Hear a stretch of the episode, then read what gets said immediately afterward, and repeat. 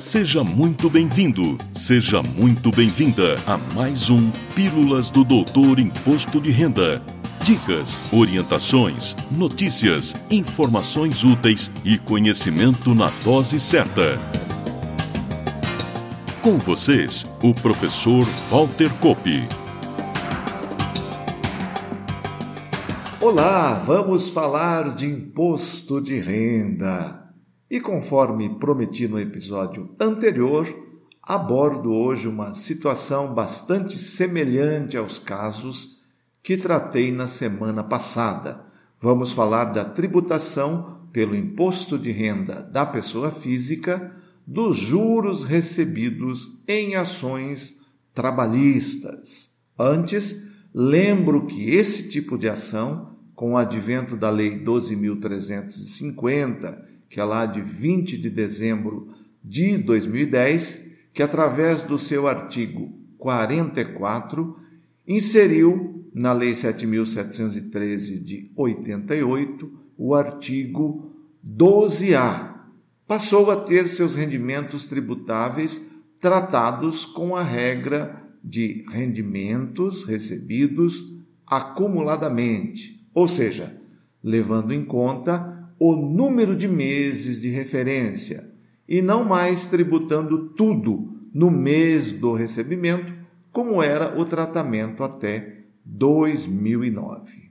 Antes de entrar na questão da tributação dos juros de mora propriamente dita, informo que não tenho formação na área de direito, embora o direito tenha sido ferramenta indispensável desde antes do meu ingresso na Receita, quando me preparava para prestar o concurso.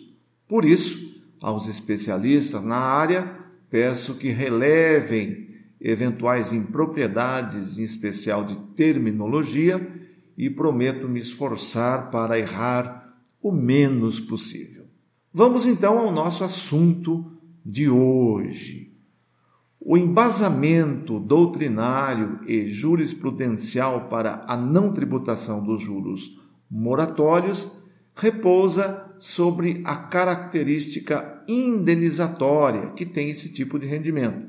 Ou seja, em poucas palavras, não caracteriza o que dispõe o CTN, o Código Tributário Nacional, que é a Lei 5172 lá de 66, em seu artigo 43 inciso segundo, como sendo proventos de qualquer natureza, representando, portanto, um acréscimo patrimonial. Assim, os juros moratórios, por esse entendimento, apenas repõem o valor do patrimônio pelo tempo da mora, da demora em se receber esses valores. Um pouco de história para ajudar no entendimento.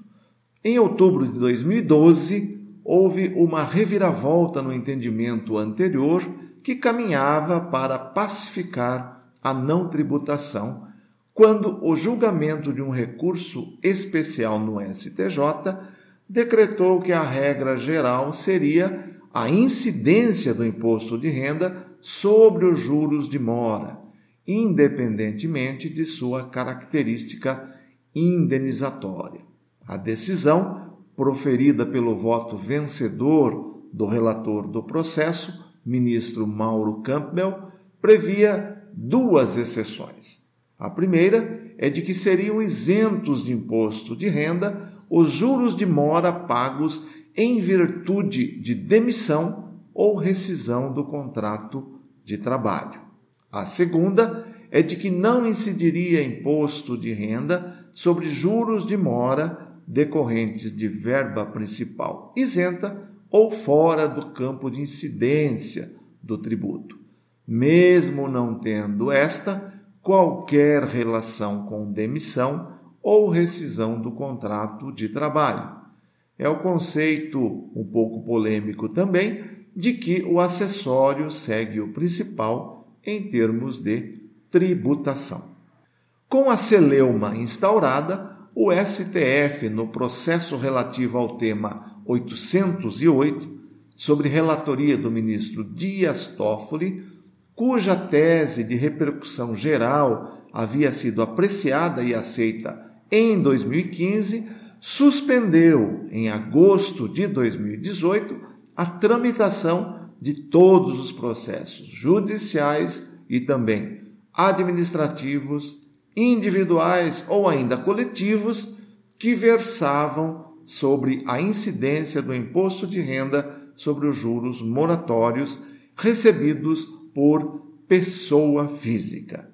A decisão também suspendeu o andamento dos procedimentos administrativos tributários da Secretaria Especial da Receita Federal do Brasil, que versavam sobre o mesmo tema.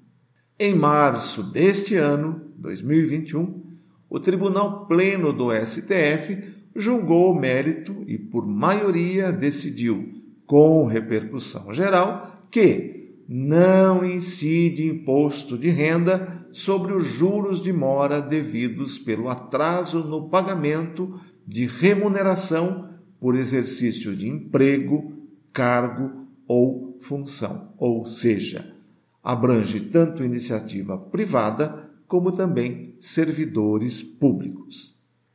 E como houve rejeição de um embargo infringente que pedia a modulação dos efeitos para abranger apenas fatos posteriores à decisão, significa que os efeitos retroagem para os casos em que ainda não ocorreu a prescrição. Isso significa que quem recebeu valores relativos a ações trabalhistas nos últimos cinco anos poderá pleitear a restituição do valor pago e ou retido a título de imposto de renda incidente sobre os juros de mora e que as novas ações e os novos recebimentos já deverão excluir da base de cálculo o montante relativo a esse tipo de acréscimo. Fico por aqui. Espero que tenha gostado do tema e te convido a estar comigo na próxima semana grato mais uma vez pela sua preciosa audiência. Valeu! Na próxima semana tem mais Pílulas do Doutor Imposto de Renda. Obrigado por ter ficado conosco. Espalhe a novidade aos amigos. Mande suas sugestões de pauta, seus elogios e suas críticas para pílulas.doutorir.com. Até lá!